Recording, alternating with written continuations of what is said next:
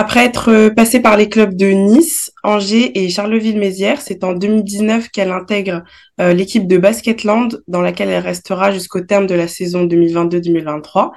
Notre invitée du jour est donc Marie-Ève Paget. Marie-Ève, comment tu vas? Euh, bah, Je vais très bien, merci. Heureuse d'être avec vous. Euh, est-ce que tu pourrais te présenter pour celles et ceux qui ne te connaissent pas?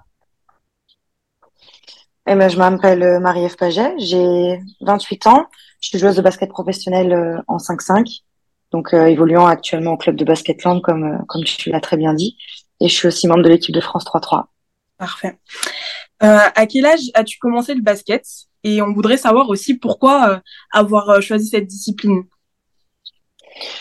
Alors moi j'ai commencé super tôt. Euh, mes parents ils cherchaient en fait une activité euh, qui me permettrait de me dépenser parce que j'étais, euh, pour pas être vulgaire, débordante d'énergie, pas dire autre chose. Donc donc voilà et ça s'est ça s'est dirigé vers le basket parce que c'était un sport collectif donc on commençait à apprendre à vivre ensemble.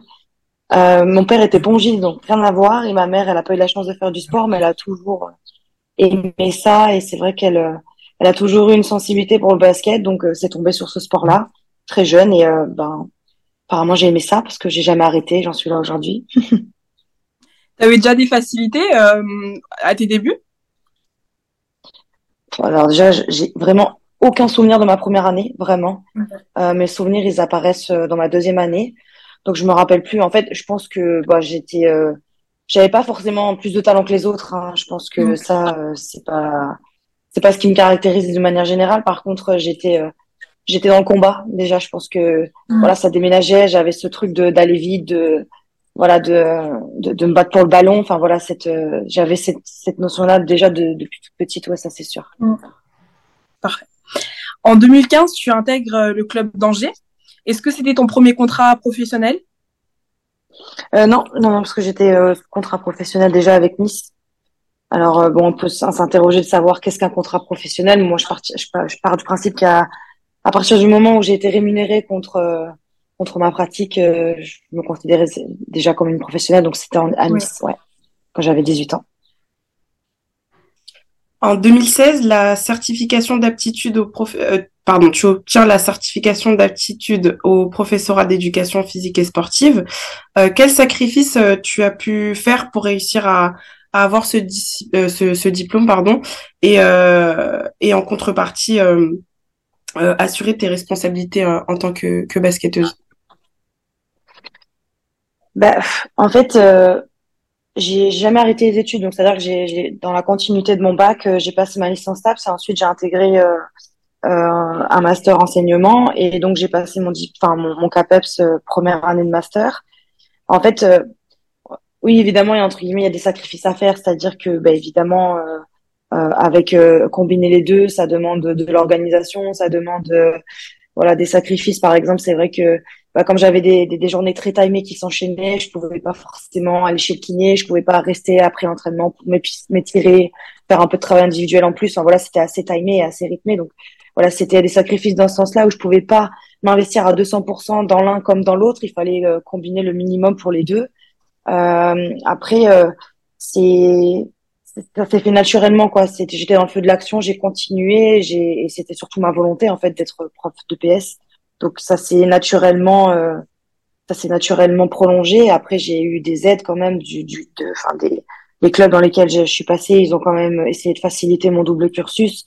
Euh, les pareil, les universités dans lesquelles je suis passée, pareil, elles, elles savaient aussi euh, quel était mon double projet. Donc voilà, autour de moi, ça s'est quand même activé pour me faciliter les choses, mais on m'a rien donné hein, parce que j'ai pas eu de, de passe droit ou de choses. Donc euh, c'est à force de travail et euh, et ouais, c'est pas on peut c'est pas des sacrifices, c'est des efforts parce que j'ai fait un choix en fait, tout simplement.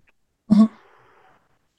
Et pour toi, c'est comme une sécurité d'avoir quand même euh, euh bah, bah, les études à côté, tout simplement, le fait de parce que tu aurais très bien pu continuer euh, ton parcours professionnel de basket sans pour autant allier, allier ça avec les études.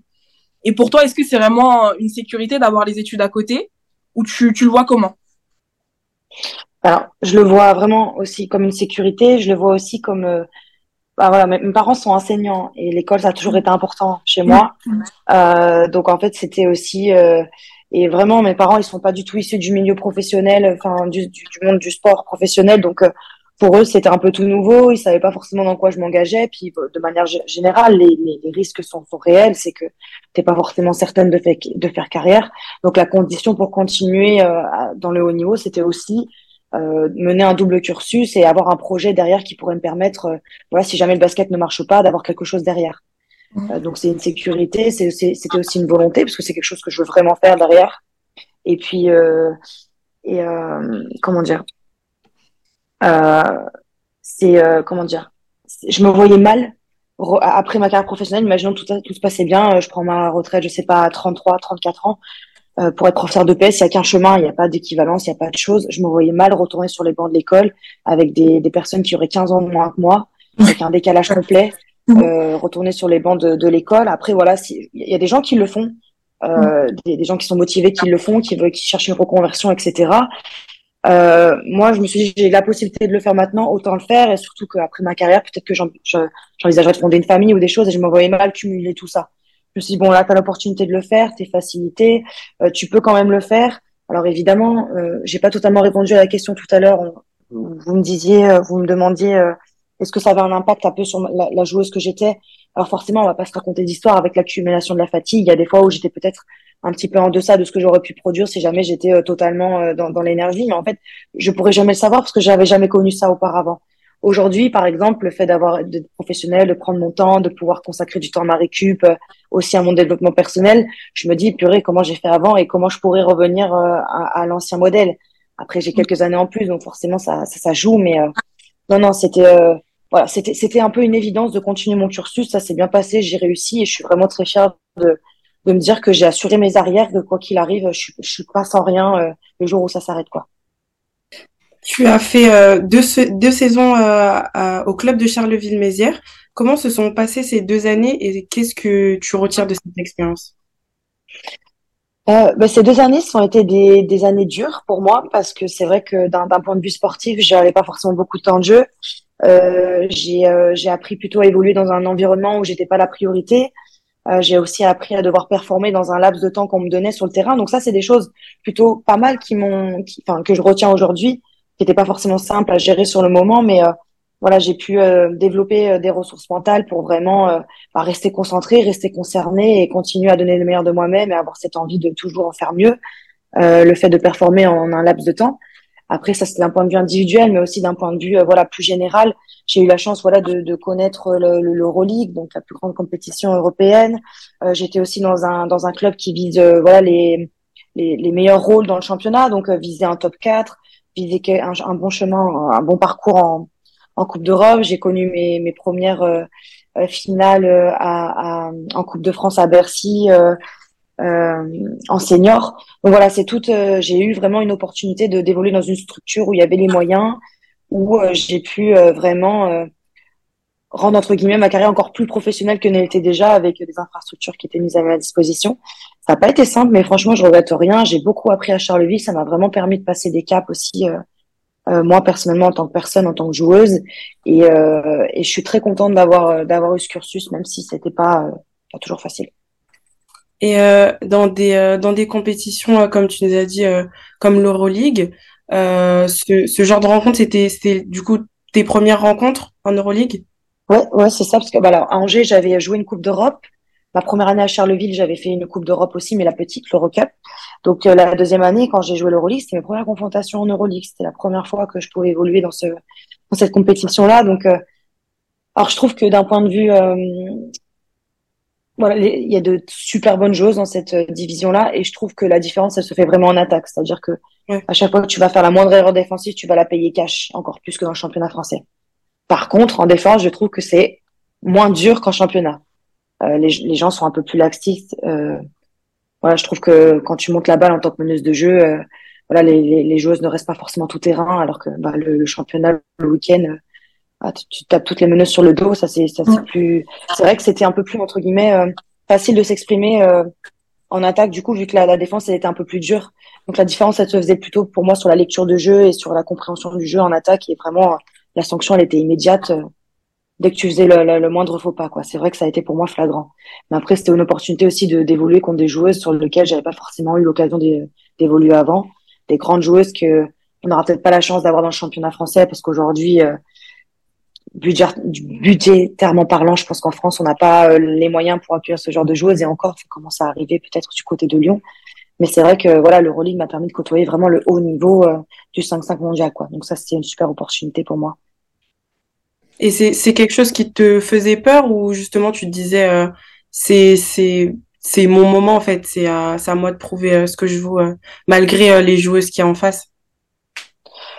Euh, ouais, non, j'étais pas dans dans prouver quoi que ce soit, mais c'était plus euh, super excité d'avoir l'opportunité de d'évoluer dans cette compétition-là. Donc euh, voilà, je savais que euh, bah, ça allait être pas facile, que ça allait être compliqué, mais que voilà, moi je suis là pour progresser, être toujours la meilleure version de moi-même. Donc jouer l'Euroleague, ça pouvait que m'aider à progresser. Donc j'étais super contente, plus excitée et, et vraiment, évidemment, je voulais aussi me prouver à moi-même que j'étais capable de jouer dans ce genre de division. Enfin voilà, c'est aussi tu as des états dans une dans une carrière où tu te dis bah voilà, ça j'ai réussi, en plus je performe, c'est plutôt cool, je peux y aller. Euh, donc ouais, c'était vraiment tout ça, mais euh, vraiment très reconnaissante plutôt de l'opportunité euh, qui s'offrait à moi et vraiment saisir à deux mains et en profiter tant que je pouvais parce que bah je pouvais pas savoir si après j'aurais d'autres occasions de d'évoluer en Euroleague ou pas quoi. Suite à tes deux saisons à Charleville-Mézières, tu intègres le club de Basketland. Pourquoi avoir fait ce choix? Euh, Alors, bah, Basketland m'a fait une proposition et en fait, euh, ça tombait hyper bien parce que c'est vrai qu'en partant de Charleville, euh, enfin très tôt, je savais déjà que j'allais pas j'allais pas rester dans ce club-là. Et donc mon objectif c'était, euh, bah voilà, me montrer, faire des statistiques entre guillemets, que je pouvais montrer, pour retrouver un projet intéressant l'année prochaine, l'année d'après. Et c'est vrai que moi, il y avait deux clubs qui m'animaient plutôt bien. Il y avait Basketland, mais il y avait aussi Villeneuve d'Ascq. Ne me demandez pas pourquoi. C'est voilà les sensations que j'avais quand j'allais jouer là-bas, les ressentis des gens, le, le feeling avec les personnes, aussi les, les, les témoignages des, des copines. Euh, et en fait, quand j'ai reçu euh, l'opportunité d'aller à Basketland pendant deux ans sur un projet où, on me voulait vraiment, où j'allais vraiment euh, avoir un rôle encore plus conséquent que ce que je pouvais avoir à Charleville, bah, j'ai pas hésité. quoi. Je me suis dit, oh, c'est génial, euh, ce serait une nouvelle aventure. Au moins, tu sais ce que tu fais pendant les deux prochaines années. Et bah, j'étais trop contente. quoi. Donc, ça, c'est vraiment... ouais, le projet sportif était intéressant et j'étais trop contente. quoi. Enfin, ça a été vite comme choix. J'ai pas réfléchi longtemps, très longtemps. Hein. Ça a été un coup de cœur pour toi, du coup, Basketland Après? Ouais, bah maintenant, avec du recul, c'est encore plus facile de le dire. C'est vrai que mhm. que j'affectionne profondément. Aujourd'hui, mon cœur, il est un peu bleu et blanc, hein, ça c'est clair. Mhm. euh, mais non, non, enfin, les gens sont, les gens sont géniaux là-bas. Le, le, club aussi. Le club, ce qui est bien, c'est qu'en fait, ils, ils prennent des valeurs, mais euh, c'est vraiment ce qui se passe. C'est pas juste de la théorie, c'est aussi de la pratique. Euh, ce qui n'a pas toujours été le cas dans les clubs que j'ai pu côtoyer ou dans les clubs qu'on peut entendre. Là, au moins, Basketland, ils annoncent des valeurs et elles, elles, sont réelles, en fait. Les gens sont vrais. Il y a tellement un engouement là-bas. C'est vraiment une terre qui respire le basket, une, une ville qui, qui est à moitié euh, rugby et à moitié basket. Et euh, généralement, d'ailleurs, c'est les mêmes personnes qui vont de l'un à l'autre. Mais non, c'est vraiment... Euh, c'est puis je sais pas il fait bon vivre dans, dans les Landes les gens se prennent pas la tête j'adore le côté festif là-bas ils aiment bien vivre quoi ils aiment bien manger ils aiment bien vivre tout comme moi quoi donc en fait je me suis vraiment bien et le public est incroyable hein. le public de est incroyable, incroyable. Ouais. le public est incroyable là cette année je me rappelle enfin on a eu quasiment aucun match qui n'était pas à guichet fermé j'ai jamais vu ça des, des matchs qui étaient pleins un mois et demi avant même moi quand je voulais acheter des places c'était la c'était la croix et la bannière pour pour essayer de trouver des places pour mes proches et tout enfin c'était euh, puis même, euh, on se dit que, allez, on a une capacité de salle euh, de 2500 personnes et je crois qu'il y a un peu plus de 1200 abonnés. Enfin, c'est un truc de fou, quoi. C'est, c'est, c'est, incroyable. Et les gens, euh, puis, ouais, on va dire que le prix des places, c'est quand même un investissement pour les gens. Voilà, on peut se dire des fois qu'il ferait mieux d'aller ailleurs, aller au cinéma ou aller au restaurant. Et non, les gens viennent et ils aiment ça et franchement, ils le transmettent, ils le transpirent. Et même quand c'est pas facile, parce que cette saison, elle a été vraiment up and down, c'était là, quoi. Donc euh, non, c'est vraiment. Euh, j'ai connu l'engouement à Charleville où il y a vraiment aussi un public, euh, des gens qui sont à fond, la salle elle est pleine, voilà, ça, il y a de l'ambiance. Mais Basketland, c'est encore, j'ai envie de dire, c'est encore un niveau au-dessus. On a pu le voir, on était à la, à la finale à Bercy. Effectivement, pour avoir été à côté des supporters landais, c'était, c'était quelque chose. Hein. C'est vraiment quelque chose. Ça non, mais ils sont complètement fada. mais mais c'est encore c'est encore là c'est impressionnant déjà à Bercy mais encore plus à la maison parce qu'au final ils sont 3000 enfin 2500 vraiment dans la salle et il y a que eux et ils sont ils sont tous ensemble pour la même personne Et je pense vraiment qu'en tant qu'adversaire, moi je me rappelle quand j'y allais, alors moi j'aime bien ça, les ambiances chaudes, soit pour moi ou contre moi, soit ça me galvanise, soit ça me motive pour dire ça va pas se passer comme ça. Mais euh, c'est vrai que notre public, il a déjà influencé, je pense, l'adversaire et influencé, influencé euh, l'arbitre, quoi. Enfin, le, le sixième homme, il est incroyable. Tu participes euh, depuis plusieurs années à des compétitions internationales euh, de, en 3-3 avec l'équipe de France. Est-ce que tu pourrais nous expliquer les particularités de cette euh, discipline? Euh, Alors pour moi, il y a, y, a, y a, des différences majeures. Donc au-delà du fait que voilà que le 3-3 ça se joue sur un demi-terrain, il y a des différences de points, etc. C'est plus court. De manière générale, c'est beaucoup plus intense. Je trouve les efforts, ils sont beaucoup plus longs euh, avant d'avoir une plage de repos. Euh, ils sont vraiment intenses et il y a moins de voilà, il y a moins de temps pour souffler. Et je trouve que tout ce qu'on doit faire, ça demande une énergie supplémentaire parce que tu es accroché, parce que c'est un peu plus permissif. Enfin, c'est, ça demande beaucoup plus de dureté pour s'exprimer. Euh, après, euh, ça reste du basket. Hein. Le but, c'est de marquer euh, plus que son adversaire. ça, ça change pas. Je trouve que l'ambiance, elle est différente aussi. C'est un peu plus, euh, c'est un peu moins conventionnel en fait, tout simplement. C'est voilà, il y a de la musique. Euh, on partage le même ballon avec les garçons, donc il y a quand même une espèce d'équité qui s'installe, euh, de, de l'égalité où on prend les filles autant que les garçons. Euh, je trouve vraiment que voilà, c'est c'est une discipline qui est, euh, je pense, qui peut convenir vraiment aux personnes qui connaissent pas forcément le sport ou le basket. Euh, ils, ils, ils, accrocheront plus avec du 3-3 parce que c'est un format plus court, ça va vite, c'est impressionnant.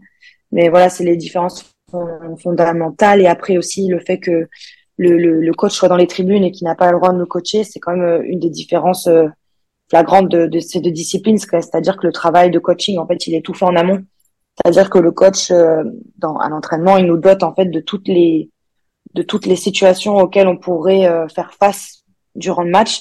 Et le but pour lui, c'est de nous donner toutes les clés et tous les outils pour que ce soit nous, quand on joue, qu'on ait la lucidité malgré la fatigue, d'évaluer ce qui va pas ou d'évaluer ce qui va bien et d'appuyer dessus. Et c'est à nous, nous quatre, euh, en équipe, de devoir euh, trouver des solutions ou euh, en tout cas d'enfoncer le clou quand ça marche.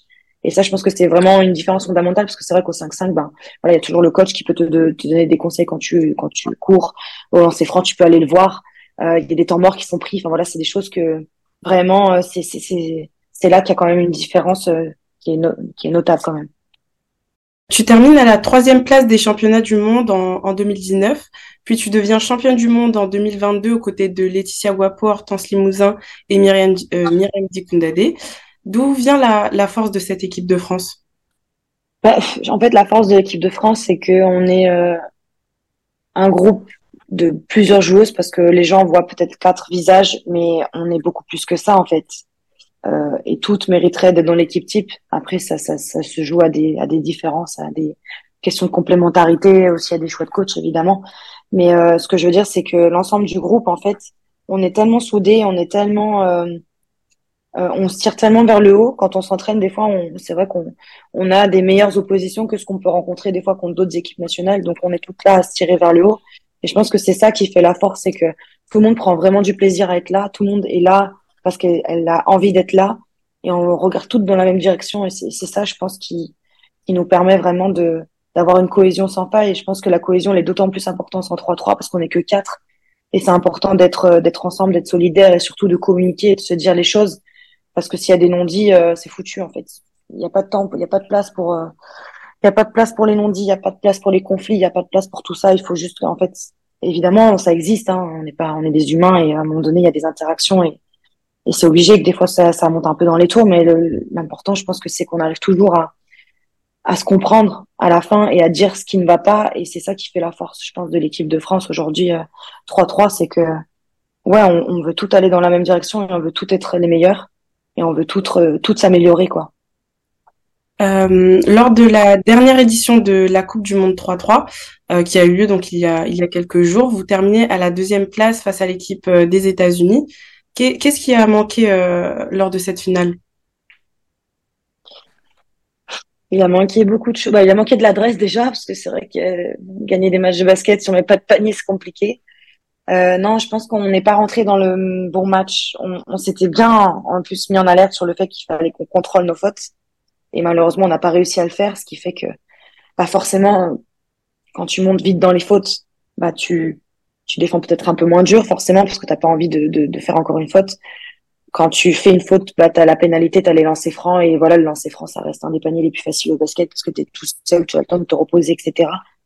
Donc je pense qu'on n'est pas, euh, on n'a pas produit le meilleur match pour pouvoir euh, pouvoir mieux, euh, enfin voilà pour contenir cette équipe et je pense qu'aussi elles nous ont, elles ont vraiment bien défendu, ce qui fait que nos, c'était un peu notre bémol sur l'ensemble du tournoi, c'était notre attaque voilà, on n'a pas vraiment eu beaucoup de temps ensemble, nous quatre, parce que Myriam est arrivée très tard et euh, à la suite des champions, enfin des, des, finales LFB. Donc on a eu vraiment en fait euh, un entraînement et deux matchs pour se préparer toutes les quatre. Même mhm. si on avait déjà connu euh, l'année dernière un championnat du monde, on a connu juste ça en fait, parce que moi après je suis partie avec le 5-5, donc on n'a pas vraiment entre guillemets de grosses bases ensemble. Et c'est vrai qu'on est monté en crescendo tout au long du tournoi, on a vu qu'on s'améliorait. Mais je pense que voilà, contre une équipe comme les États-Unis ou une défense qui est bien rodée, il faut arriver à passer le step super en attaque et on n'a pas su trouver des solutions euh, qui auraient permis de nous, nous offrir des meilleures situations de shoot et donc peut-être un peu plus d'adresse et donc pouvoir gagner. Moi, je pense que c'est ça qui nous a manqué, mais euh, c'est c'est de bonne augure parce que cette défaite, elle est pleine d'apprentissage. Ça nous enlève le statut de favori pour l'année prochaine. Déjà qu'il y aura assez de pression parce que les Géos sont à la maison. Euh, Myriam et Hortense, ça leur fait euh, une défaite, chose qu'elles n'avaient pas connue encore. Donc euh, c'est quelque chose que, que tu nourris et ça te, ça te prend la prochaine fois que tu les recroises, bah, tu as, une motivation supplémentaire. Voilà, je pense que pour toutes ces raisons, euh, la, défaite, elle est pas si mal et ça reste quand même vice-championne du monde. Ça reste une sacrée performance. Vu comment le niveau il augmente, comment les matchs sont chauds, ça reste quand même une très belle performance. Et bon, bah, c'est quand même le quatrième le quatrième podium pour l'équipe de France de suite sur les quatre derniers championnats du monde. Donc c'est plutôt une belle performance et il faut qu'on continue comme ça. Ça lance bien l'été pour le reste du groupe France, quoi. Donc c'est cool. Tu as signé dix mois avec l'équipe de France 3-3 à partir de septembre. Est-ce que c'était un choix de ta part de te consacrer euh, exclusivement au 3-3 plutôt qu'au 5-5 euh, En fait, c'est un, c'est un projet à l'initiative de la, de la fédération euh, pour préparer euh, les Jeux Olympiques euh, cet été. Jeux Olympiques où, on n'est pas encore qualifié d'ailleurs, parce que ça se joue tout cet été. Euh, et en fait, bah, quand ils nous ont, quand ils sont revenus vers nous les joueuses pour nous proposer potentiellement ce projet, ça a été entre guillemets un choix où j'ai pas forcément réfléchi très longtemps. Ça a été un peu une évidence parce que tout le monde le sait. Hein, mon objectif c'est de, faire partie de cette équipe qui va jouer les Jeux Olympiques, de, se qualifier d'abord et ensuite de faire partie de cette équipe et de, ramener une médaille cette fois. Parce que Tokyo a été euh, un peu une désillusion et ça a été très douloureux de d'échouer au pied du podium. Donc euh, je me dis que euh, avoir l'opportunité en fait de mettre toutes les chances de notre côté pour pour travailler pour éviter la désillusion comme à Tokyo et et, et, et, et au final ça rentre dans mon objectif à moi de de participer au jeu et de ramener la plus belle des médailles. Donc c'est pour ça que ça a été évident en fait. Pour toutes ces raisons-là, euh, je me suis vite projetée. Évidemment, ça n'a pas été simple, que c'est quand même lourd de conséquences, c'est-à-dire que bah, tu t'honores pas ta dernière année de contrat dans ton club. Euh, en plus, je suis en fin de contrat, donc je sais pas ce qui, ce s'offrira derrière, derrière pour moi. Donc c'est aussi une prise de risque où tu sais pas exactement où tu vas, mais euh, voilà, mon choix c'est celui-là et j'ai envie de mettre toutes les chances de mon côté pour pour l'échéance de l'année prochaine. Donc euh, c'était un choix plutôt évident. Et tu préfères le 3-3 ou le 5-5 J'aime bien les deux. Franchement, les gens me posent la question, ils disent mais tu dois bien avoir une préférence. Et je leur dis que non. Alors j'adore le 3-3, j'adore le 5-5. Enfin, voilà, je me suis construite aujourd'hui. Euh, si j'ai été en équipe de France 3-3, c'est parce que j'ai été une bonne joueuse 5-5. Et grâce au 3-3, je suis devenue encore une meilleure joueuse 5-5. Donc évidemment, c'est aujourd'hui la, la, la, joueuse que je suis, euh, la personne que je suis, c'est grâce à ces deux disciplines vraiment. Euh, je prends vraiment du plaisir euh, dans l'un ou dans l'autre. Après, j'ai pas forcément les mêmes euh, les mêmes je déploie pas forcément les mêmes qualités ou les mêmes compétences dans les dans les deux domaines. C'est c'est marrant, mais mais j'aime vraiment les deux quoi. Je peux pas choisir. Et avec un peu de recul, est-ce qu'il y aurait des choses que tu, tu aurais fait différemment dans ta carrière basket? Non. Non? Si ça s'est passé, c'est que ça s'est passé pour une raison. Je crois vraiment au destin, que les choses qui, qui passent, c'est c'est des épreuves qu'on nous envoie et euh, donc si ça s'est passé comme ça, c'est que ça devait se passer comme ça et j'ai vraiment euh, en fait tout ce que je fais, je le fais à fond pour pas avoir de regrets. Euh, et donc en fait tous les choix que j'ai faits, c'était des choix où j'étais ok avec ça. À l'instant T, j'étais contente de le faire. Après que ça se passe bien, que ça se passe pas bien, ça c'est autre chose. que je réussis ou pas mes objectifs, c'est encore autre chose. Mais vraiment, à l'instant T, quand je me suis lancée, j'étais sûre de moi. Et euh, à chaque fois que j'ai fait quelque chose, j'étais sûre de moi. Donc, il y a vraiment rien que je changerais. Ou que je... Alors, évidemment, hein, j'aimerais bien avoir une médaille olympique. J'aimerais bien être championne du monde encore là. Mais ça, c'est pareil, ça fait encore partie du process. Et, et euh, ces défaites, elles serviront forcément pour le futur. J'y crois dur comme fer. Et euh, donc pour toi, pour toi, il y a une différence entre euh, toi en tant que joueuse 5-5 et toi en tant que joueuse 3-3. Euh, Est-ce que tu pourrais nous en dire plus par rapport à ça? Euh, bah, En fait, au, 5-5, j'ai plus tendance à à me mettre au service de mon équipe, à me mettre au service de mes coéquipières, à, à vraiment faire passer mes coéquipières avant moi. Et alors qu'au 3-3, en fait, je peux pas faire ça parce qu'on n'est que 4. Et à un moment donné, ben, on est trois sur le terrain et à, un moment donné, il y a forcément un moment où tu dois prendre tes responsabilités. Donc, on va dire que c'est pas que je prends pas mes responsabilités en 5-5, loin de là, parce que quand il faut être euh, décisive, je suis capable de l'être, etc. Ça, c'est pas quelque chose qui qui est approuvé. Mais c'est que j'ai moins l'opportunité de le faire en 5-5 parce qu'on est plus, euh, qu'il y a d'autres joueuses qui sont aussi capables de le faire mieux que moi. Là, dans l'équipe, comment elle est construite en 3-3, c'est vrai que j'ai mes responsabilités, j'ai mes choses à apporter. Et euh, c'est ça, c'est en ça que je dis que ça diffère un petit peu. Après, euh, évidemment, ça reste du basket, donc avec les mêmes qualités, les mêmes les mêmes capacités. Euh, et après, mon impact au sein du groupe, euh, je pense que j'ai de l'impact que ce soit en 5-5 ou que ce soit en 3-3.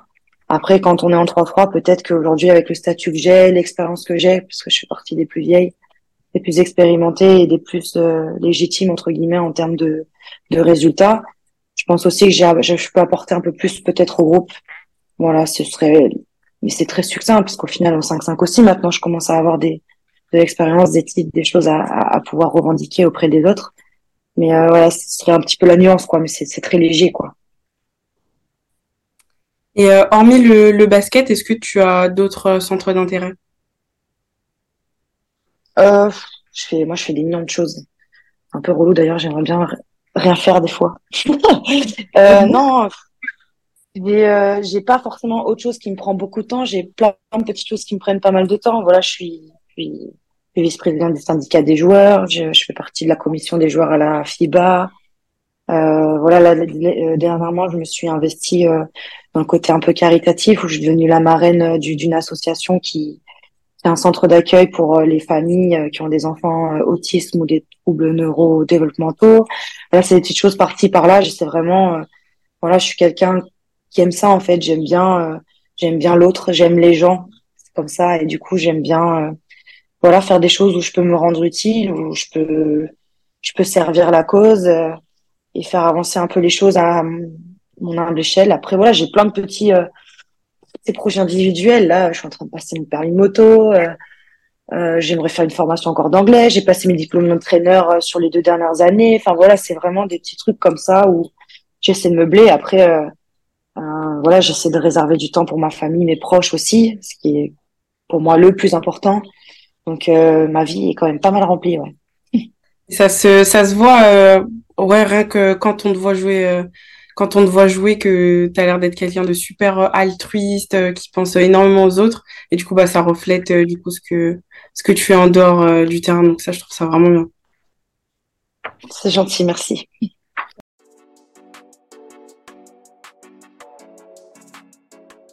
Le basket féminin est encore peu représenté au niveau des médias, même si on peut noter quelques améliorations. À ton échelle, comment tu pourrais contribuer à faire changer cette tendance? Bah, je pense que ça passe par la communication, c'est-à-dire bah, accepter. Je sais que j'ai beaucoup de sollicitations et que bah, en fait je les accepte quasiment toutes parce que justement si je suis sollicitée c'est pour mettre en lumière peut-être oui la personne que je suis mais avant tout et au-delà de moi le, basket féminin, la, femme athlète, euh, voilà le la femme qui n'est pas simplement sportive, qui peut être autre chose. Enfin, c'est donc c'est avec toutes ces démarches là que moi je peux y contribuer en donnant des interviews, en répondant, en m'investissant, en repartageant, euh, avec euh, la petite communauté que je peux avoir, euh, leur transmettre pour que eux puissent à leur tour partager. Enfin, voilà, c'est un peu ça à mon échelle que je peux faire. Et puis, ben après, c'est on est aussi porteuse de messages malgré nous. C'est-à-dire qu'aujourd'hui, moi, je je j'ai j'ai j'ai joué au basket et c'est tout ce que j'ai fait. Et après, avec les titres, l'expérience, ce que tu ce que tu fais, c'est ça en fait. Tu, inspires les gens et on a vraiment un métier où on, peut inspirer les gens, on peut procurer des émotions aux gens et ça c'est ça c'est c'est quand même une chance de pouvoir le faire.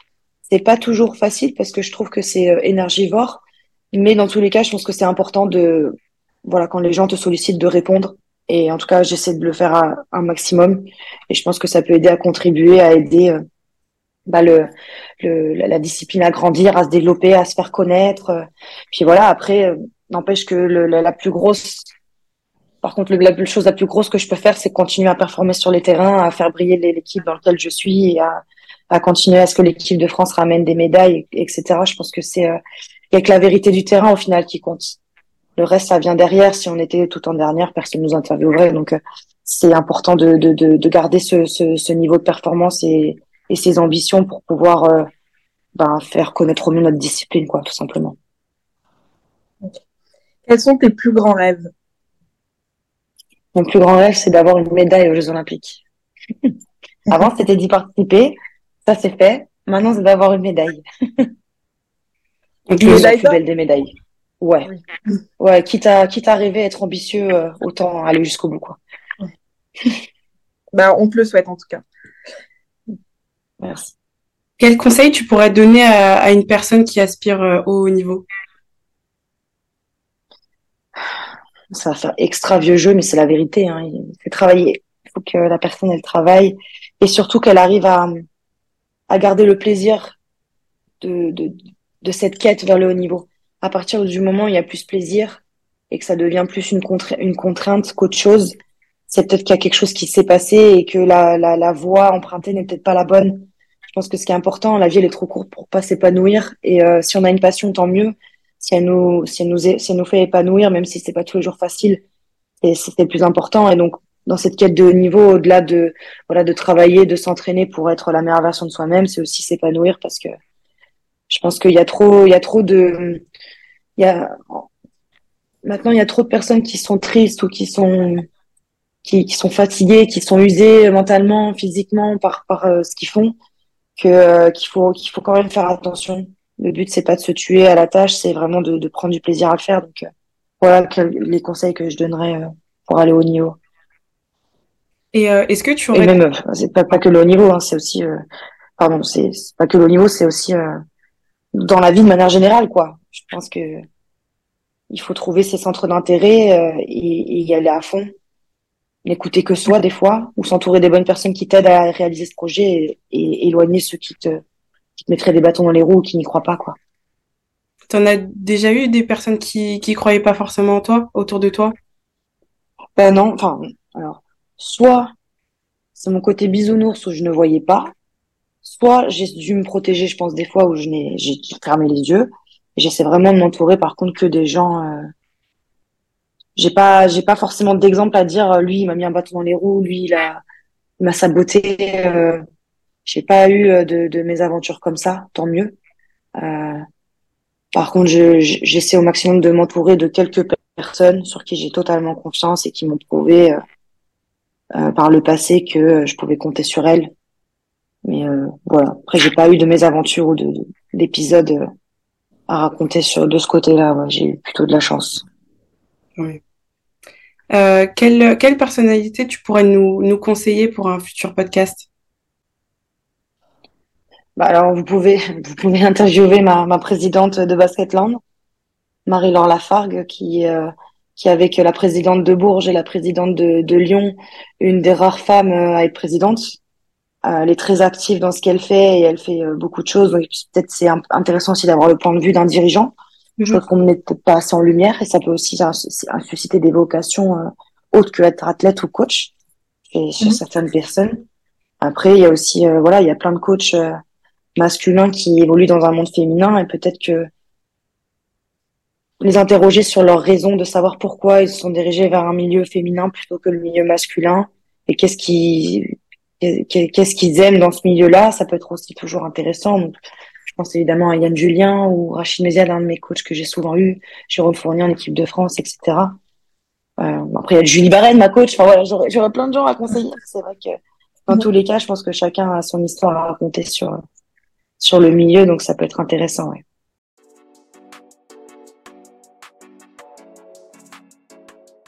Bon, merci pour ça. On va finir euh, notre interview par un petit jeu qu'on fait euh, souvent avec nos, nos interviewés. c'est un jeu qui s'appelle le 15-30. Donc, il n'y a pas beaucoup de personnes qui ont réussi à, à, à, gagner ce jeu. Donc, je pense que tu y arriveras. Euh, donc, tu auras 30 secondes. pas la pression. Non, je pense. À chaque fois qu'on a dit ça, euh, ils ont perdu à la fin quand même. Mais bon. Euh, tu auras 30 secondes pour euh, nous citer. Léna, tu peux mettre euh, le chrono, du coup. 30 secondes pour nous citer 15 joueuses françaises de basketball professionnel. Donc, je pense que ça va être simple. De la ligue féminine? Oui, professionnelle en tout cas. Française. Ok. De basket. Française? oui. Ouais. 3, 2, 1, c'est parti. Gabi Williams, Marine Johannes, Sandrine Gruda, Céline Dumerc, Marine Fotou, Kendra Chéry, Janelle Salin, Romane Berniès, Marine Badian, euh, Maminia Touré, Myriam Djekundade, euh, Marie Paget, Hortense Limousin, Laetitia Guapo et euh, une dernière, une dernière, euh, Christelle Diallo. Wow. 15. 20, Combien 20 secondes. C'est le record, Bon. ça, non Oui, je crois que c'est le record. hein. Ouais, ouais, il semble. Pourtant, on a eu quand même des joueuses, enfin, on a eu euh, euh, quelques joueuses pro qui n'ont pas réussi à, au bout de, de 28 secondes, à, à en citer quand même euh, 10, je crois, 10 ou, ou 12. Ouais, c'est c'est la panique, elles ont été surprises. Et là, tu, tu, Léna, tu dis pas assez le chrono. C'est moi, j'ai, Ouais, moi, moi, j'ai- non, non, moi, j'aime pas faire peur aux gens. Laissez les... Moi, Voilà. je suis là 10 secondes, 5 secondes. Donc, ça fait stresser un petit peu. Bon, en tout cas, merci beaucoup Merci. pour, euh, pour cette interview. En tout cas, on est, euh, on est très contente euh, d'a- d'avoir pu euh, bah, être en contact avec toi et être en appel avec toi. Luna, je pas si tu as quelque chose à rajouter. Bah, moi, je te souhaite, euh, je te souhaite Oui, tout, le, le meilleur pour la suite. Une médaille, une médaille, si possible, d'or euh, euh, au JO. Et en tout cas, bah, nous, pareil, on, continuera de, de suivre tout ce que, tout ce que vous faites en équipe de France ou autre d'ailleurs. Voilà. Bah, merci beaucoup les filles et ben, changez rien et c'est cool ce que vous faites. Donc, Merci beaucoup. fois, est-ce qu'on pourrait on faire en discutait tout à l'heure, mais c'est c'est cool de. Je pense qu'il n'y a pas assez de médias féminins et donc quand euh, quand il y en a qui le font, je trouve que c'est bien de, de souligner euh, le- Bah, merci beaucoup, Marie-Ève. Bon courage pour la suite. Bah, merci à vous les filles. Merci. Merci. Bonne fin de journée. Ciao ciao.